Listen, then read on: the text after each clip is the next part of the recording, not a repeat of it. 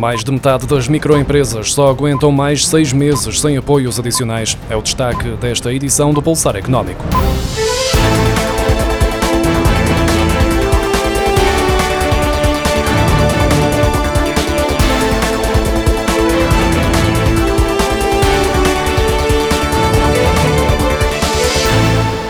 Inquérito do Instituto Nacional de Estatística e do Banco de Portugal revela que mais de dois terços das empresas estimam conseguir permanecer em atividade por um período superior a seis meses nas circunstâncias atuais, mesmo que não recebam reforço das medidas de apoio à economia. No entanto, o estudo que visou medir o impacto das restrições à atividade económica na primeira quinzena de fevereiro mostra que, na realidade, é mais preocupante entre as microempresas, tendo em conta que só 48% afirmam que sobrevivem mais de seis meses e 26% estimam que só conseguiriam manter-se em atividade por um período inferior ou igual a dois meses. De referir ainda que 62% das empresas estão com quebras de faturação e, para a maioria, o volume de negócios está num nível igual ou superior ao do primeiro confinamento. Estima-se que na primeira quinzena de fevereiro, 92% das empresas mantinham-se em produção ou em funcionamento, mesmo que parcialmente, 7% tenham fechado temporariamente e 1% tenham encerrado definitivamente. Produto interno bruto de Portugal caiu 7,6% em 2020, registrando a maior contração da atual série de contas nacionais do Instituto Nacional de Estatística, confirmando a variação anual do PIB, que já tinha sido avançada em estimativa a 2 de fevereiro. Já no que diz respeito ao quarto trimestre de 2020, em comparação com o mesmo período do ano anterior, o INE reviu a inflação em baixa, depois da quebra de 5,9% apontada nos dados provisórios, vem agora confirmar que foi mais acentuada, tendo observado observado uma contração de 6,1%.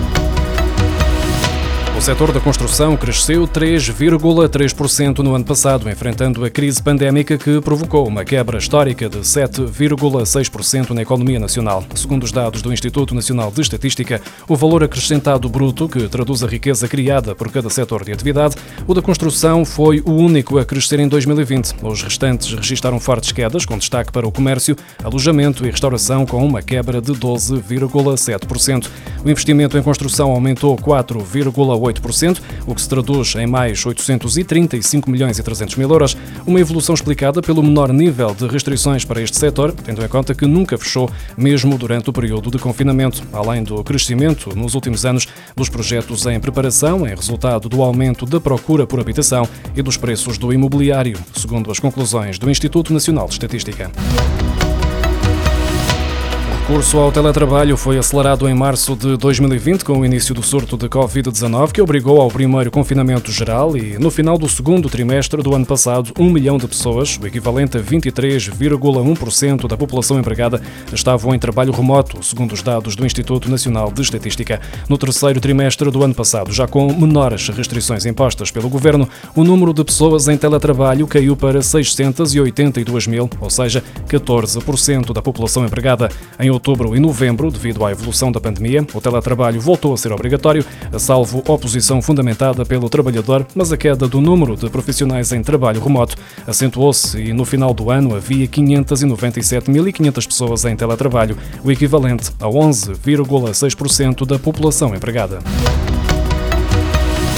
Na sequência das diligências das autoridades para apurar a legalidade ou ilegalidade da operação bancária ou financeira, a Justiça Portuguesa ordenou no ano passado a suspensão de 357 transações, resultando no congelamento de cerca de 610 milhões de euros, incluindo operações em dólares e libras. Este valor representa um aumento de 1.200% face ao valor congelado em 2019, que tinha sido na ordem dos 47 milhões de euros. De acordo com a Procuradoria-Geral da República, foram congeladas transações no valor de 500 549 milhões e 100 mil euros em 2020, um valor ao qual se somam 17 milhões de dólares e 41 milhões e 900 mil libras, que também foram congeladas, totalizando assim os 610 milhões de euros. Em todas as moedas foram registadas subidas expressivas face a 2019. A medida Pensão na Hora, que permite um deferimento automático do pedido de reforma, já está disponível na Segurança Social Direta, de acordo com o Ministério do Trabalho, Solidariedade e Segurança Social, uma medida que pretende reduzir o número de pensões com análise manual, permitindo assim acelerar o processo. Após terminar o pedido e nos casos em que o requerente cumpra os requisitos de acesso à pensão provisória, o processo será automaticamente deferido no prazo máximo de 24 horas, sendo ainda comunicada nesse momento a data em que se inicia o pagamento da pensão. Entre os critérios para acesso à pensão provisória estão o cumprimento da idade de acesso à pensão de velhice, o prazo de garantia ou o facto de não existirem descontos no estrangeiro ou noutros regimes de pensões. Nos casos em que o requerente não cumpra estes requisitos, o pedido será posteriormente analisado pela Segurança Social, sendo possível acompanhar a evolução do pedido através do site.